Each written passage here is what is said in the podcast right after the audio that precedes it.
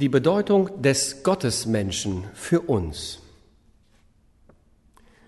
Als Grundlagentext für diese Predigt dient uns der Text aus Matthäus 27, Verse 39 bis 43.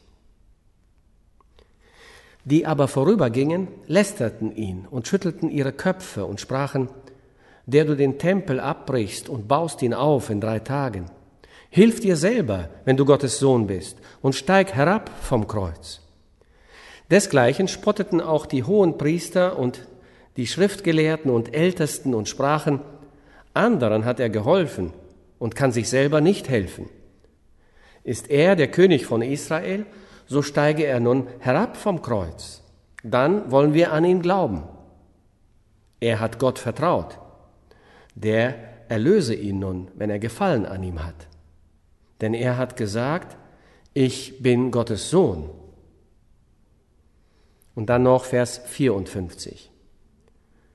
Als aber der Hauptmann und die mit ihm Jesus bewachten das Erdbeben sahen und was da geschah, erschraken sie sehr und sprachen, Wahrlich, dieser ist Gottes Sohn gewesen. Man kann nicht leugnen, dass es schwer ist, sich vorzustellen, dass sich in einer Person sowohl Gott vom wahren Gott als auch wahrer Mensch vereinen. Wahre Gottheit und wahres Menschsein in einer Person.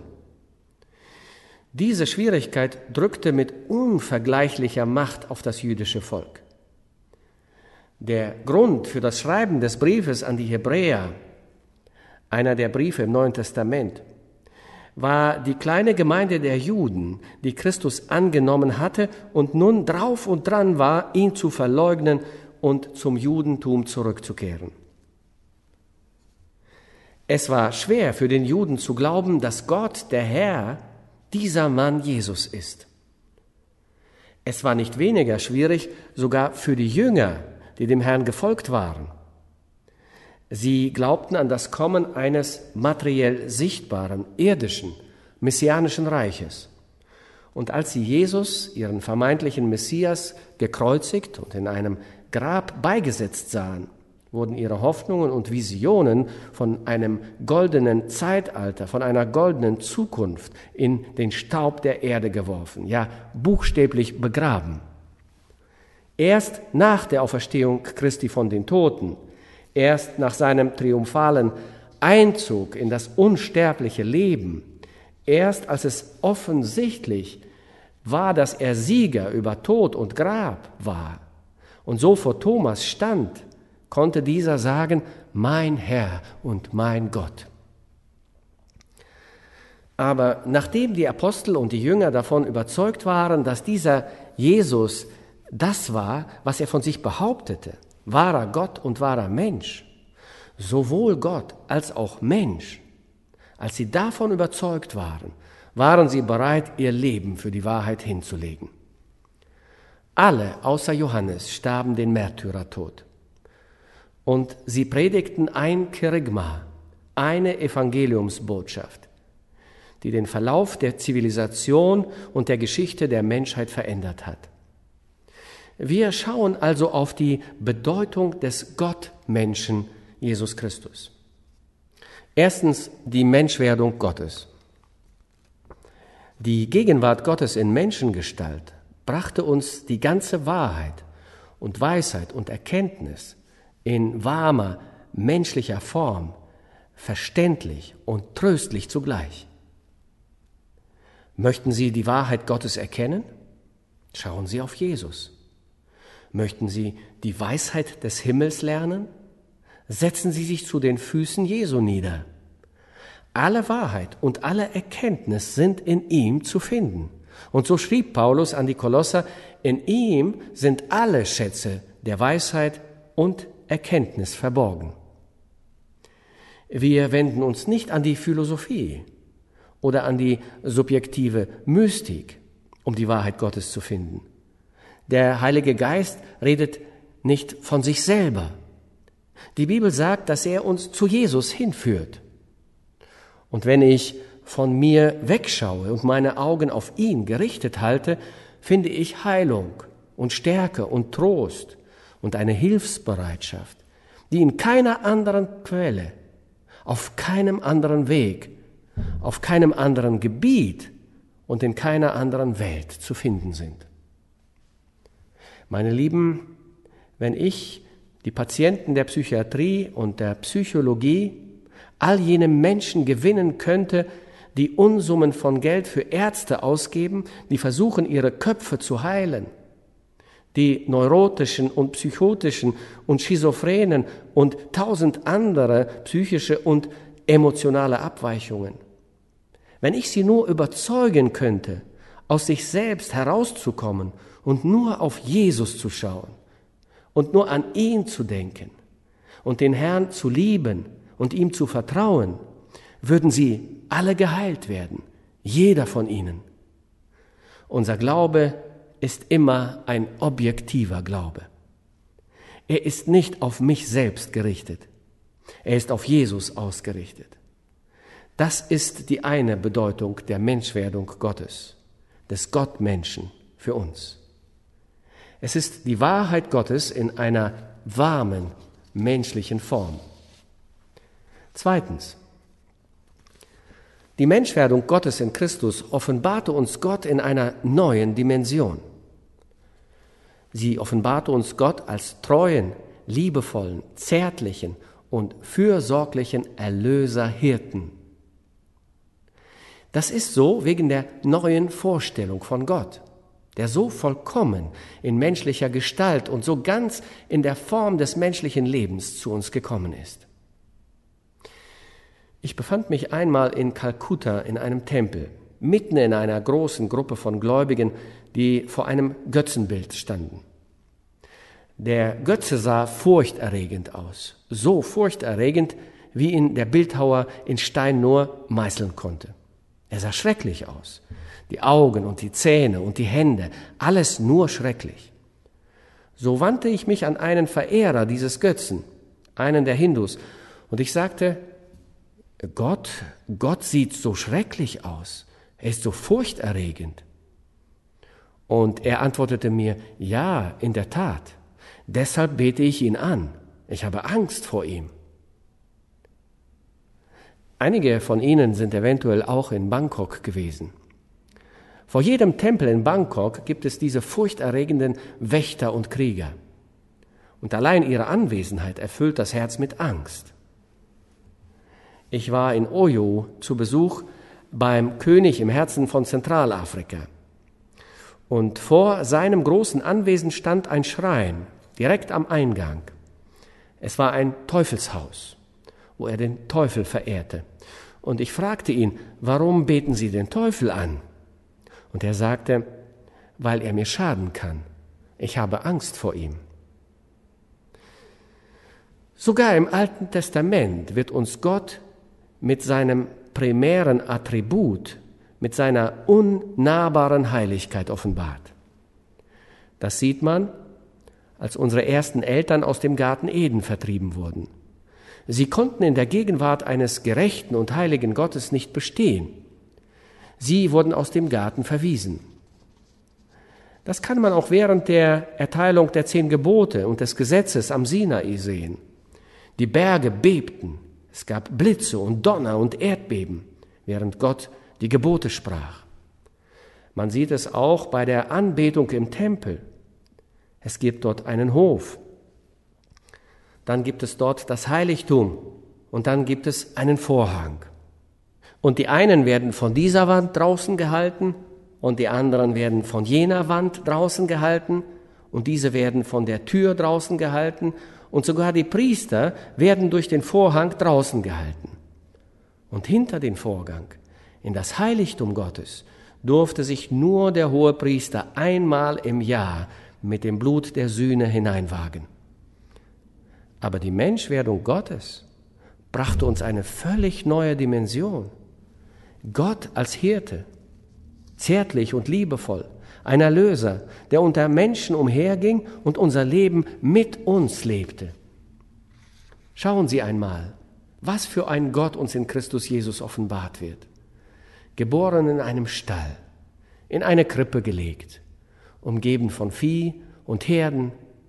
Sogar die ungelernten Hirten fühlten sich zu Hause in der Gegenwart des Kindes von Bethlehem.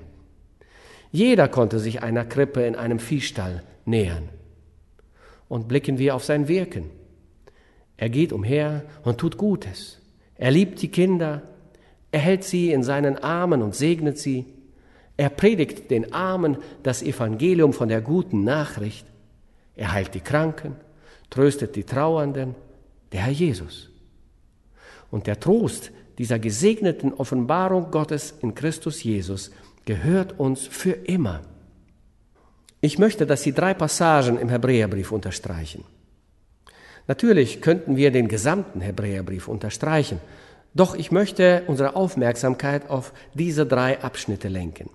Schlagen wir zunächst einmal Kapitel 2, Verse 17 und 18 auf.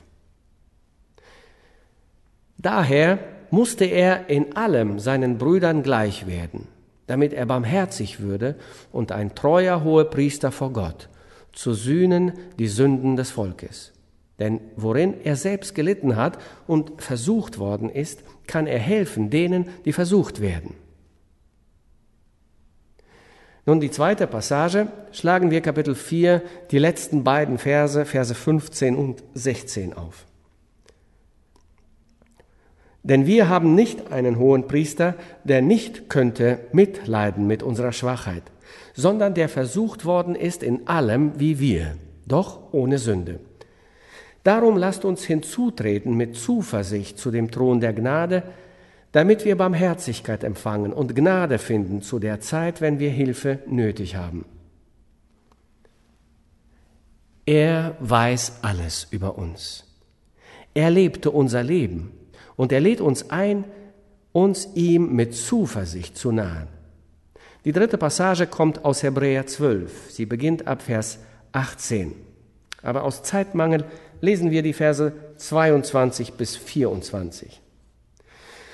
Sondern ihr seid gekommen zu dem Berg Zion und zu der Stadt des lebendigen Gottes, dem himmlischen Jerusalem, und zu den vielen tausend Engeln und zu der Versammlung und Gemeinde der Erstgeborenen, die im Himmel aufgeschrieben sind, und zu Gott, dem Richter über alle, und zu den Geistern der vollendeten Gerechten, und zu dem Mittler des neuen Bundes, Jesus, und zu dem Blut der Besprengung, das besser redet als Abels Blut. O der Trost und die Stärkung zu wissen, dass Gott unser Freund ist und unser Hirte und unser Erlöser. Er ist unser Mitpilger und er ist bei uns in seiner Kraft für immer. Viele Leidenden haben in den einsamen Stunden der Nacht seine Gegenwart gespürt. Es gab einen Satz, den der Pastor auf der Trauerfeier meines Vaters sagte, der über die vielen Jahre in meinem Kopf geblieben ist, seit er heimgegangen ist. Der Pfarrer sagte, dass er Mr. Criswell noch in dem Krankenhaus, wo er starb, besucht hatte und dass Mr. Criswell gesagt hatte, Pastor, die Nächte sind lang und einsam, aber Jesus ist bei mir. Dieser Satz hat sich in meinem Kopf festgesetzt. Es gibt manch eine Seele, die sich gequält hat und die in der Erinnerung an Gethsemane getröstet wurde. Es gibt manch einen Märtyrer, der sein Leben vor Freude in die Hände klatschend und Loblieder singend aufopferte, weil die Erinnerung an die Kreuzigung des Herrn ihm Kraft gab. Gott offenbart sich uns in einer neuen Dimension in Christus. Ein Hirte, ein Erlöser, einer, der in allen Punkten versucht wurde wie wir, obwohl er ohne Sünde blieb. Darum lasst uns hinzutreten mit Zuversicht zu dem Thron der Gnade, damit wir Barmherzigkeit empfangen und Gnade finden zu der Zeit, wenn wir Hilfe nötig haben. Drittens, die Bedeutung des Gottesmenschen für uns. Gott, nur Gott kann Sünden vergeben und nur Gott kann Sühne für unsere Sünden schaffen. Was kann Sünde wegnehmen? Wie können die Flecken aus unserer Seele weggewaschen werden? Könnte das Blut von Stieren und Böcken Sünden abwaschen? Könnten die Opfer unserer Söhne und Töchter uns von der Ungerechtigkeit reinigen? Erinnern Sie sich an den Schrei des Herzens von Micha im Buch Micha Kapitel 6, Verse 6 und 7. Womit soll ich mich dem Herrn nahen, mich beugen vor dem hohen Gott? Soll ich mich ihm mit Brandopfern nahen und mit einjährigen Kälbern? Wird wohl der Herr gefallen haben an viel tausend Widdern, an unzähligen Strömen von Öl? Soll ich meinen Erstgeborenen für meine Übertretung geben, meines Leibes Frucht für meine Sünde? Wer kann Sünden vergeben? Können die großen Heiligen und die Führer der Welt für mich sterben? Die Strafe meines Todes und Gerichtes bezahlen? Könnte Mose für mich sterben? Könnte David oder Daniel oder Samuel für mich sterben? Könnte Petrus, Jakobus, Paulus? Könnten sie für meine Sünden büßen? Oder die Großen der Welt, die über die Seiten der menschlichen Geschichte gegangen sind, die Helden der Kriege, von Alexander dem Großen bis Napoleon, könnten sie für mich sterben? Die mächtigen Geister, die unsere Literatur von Homer bis Shakespeare geschrieben haben, könnte Shakespeare für mich sterben? Die großen Männer der Wissenschaft, könnte ein Einstein für mich sterben? Könnten die großen politischen Führer oder Wirtschaftsführer der Welt, könnten sie für mich sterben? Mein Bruder, es ist der herausragende Charakter Christi, der seinem Versöhnungswerk heilbringende Wirkung gibt. Es ist nur möglich, weil er der war, der er war. Nur weil er Gott war war er in der Lage, Sühne für unsere Sünden zu schaffen. Und die Gültigkeit des Opfers besteht darin, dass es Gott selbst war, der Sühne schaffte. Wie die Heilige Schrift sagt, Jesus schmeckte den Tod für alle Menschen. Er hat in sich selbst, an seinem eigenen Leib, die Strafe des verhängten Urteils für unsere Sünden getragen. Die Leiden Christi, bekannt und unbekannt, können wir nicht begreifen. Gott, Gott zahlt die Strafe für unsere Sünden. Als Hiob litt, wurde Satan begrenzt. Gott sprach zu Satan, siehe, alles, was er hat, sei in deiner Hand, nur an ihn selbst lege deine Hand nicht. Und dann wieder, siehe da, er sei in deiner Hand, doch schone sein Leben.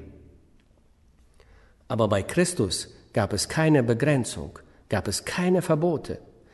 Es gab keine Grenze. Und Satan plagte ihn jenseits von allem, was wir begreifen könnten. Er wurde verflucht, angespuckt, geschlagen, verspottet, verhöhnt, abgelehnt, an ein Kreuz genagelt. Jesaja sagt, wie sich viele über ihn entsetzten, weil seine Gestalt hässlicher war als die anderer Leute und sein Aussehen als das anderer Menschenkinder. Und dann beschreibt er, wie Jesus in seiner Seele litt, wie seine Seele sich abmühte. Das ist die Sühne für unsere Sünden.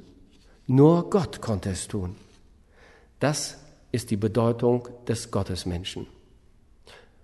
Und letztens, die Menschwerdung Christi, seine Demütigung und Leiden nahmen nichts weg von seiner Herrlichkeit. Es ist vielmehr so, dass seine Menschlichkeit und seine Leiden seine Ehre vermehrten. Er hatte eine Herrlichkeit, sagt die Bibel, bevor die Welt geschaffen wurde. Doch dieses ist eine andere, eine zusätzliche Herrlichkeit.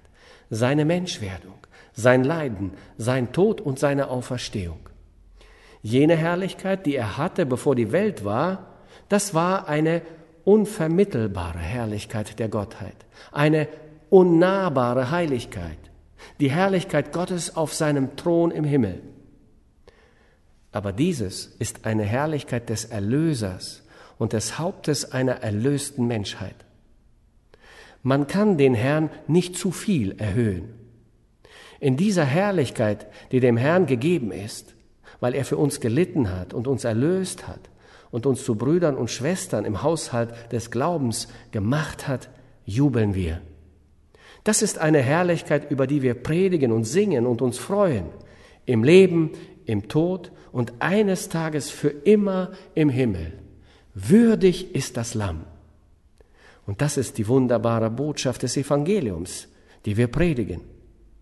Und wenn ein Mensch Christus predigt, predigt er eine Botschaft der Erlösung und der Erhabenheit und der Freude und des Sieges und des Triumphes, eben die Herrlichkeit des Herrn. Ach, mein Freund, wenn die ganze Welt ein Alabastergefäß wäre, mitsamt dem Himmel, ist er es würdig, dass dieses Gefäß zerbrochen und über seinem Kopf als Salbung ausgegossen würde. Man kann ihn nicht zu viel erheben. Man kann nicht zu viel über ihn predigen. Man kann nicht zu viel über ihn singen. Man kann ihn nicht zu viel lieben oder ihm zu viel dienen. Er ist der große Gott und Heiland, Jesus Christus, der Gottmensch. Unser Herr, schenke uns die Eloquenz, dich noch besser zu loben, von dir noch melodischer und schöner zu singen, dir noch treuer und liebevoller zu dienen und dich zu ehren. O Gott, der du dich uns offenbart hast in dem bescheidenen, zärtlichen, fürsorglichen Herrn Jesus. Unsere Herzen fließen über in Lob und Liebe. Danke, Herr, für das Sterben an unserer Stadt, für die Vergebung unserer Sünden, für das Warten auf uns in Herrlichkeit. Amen.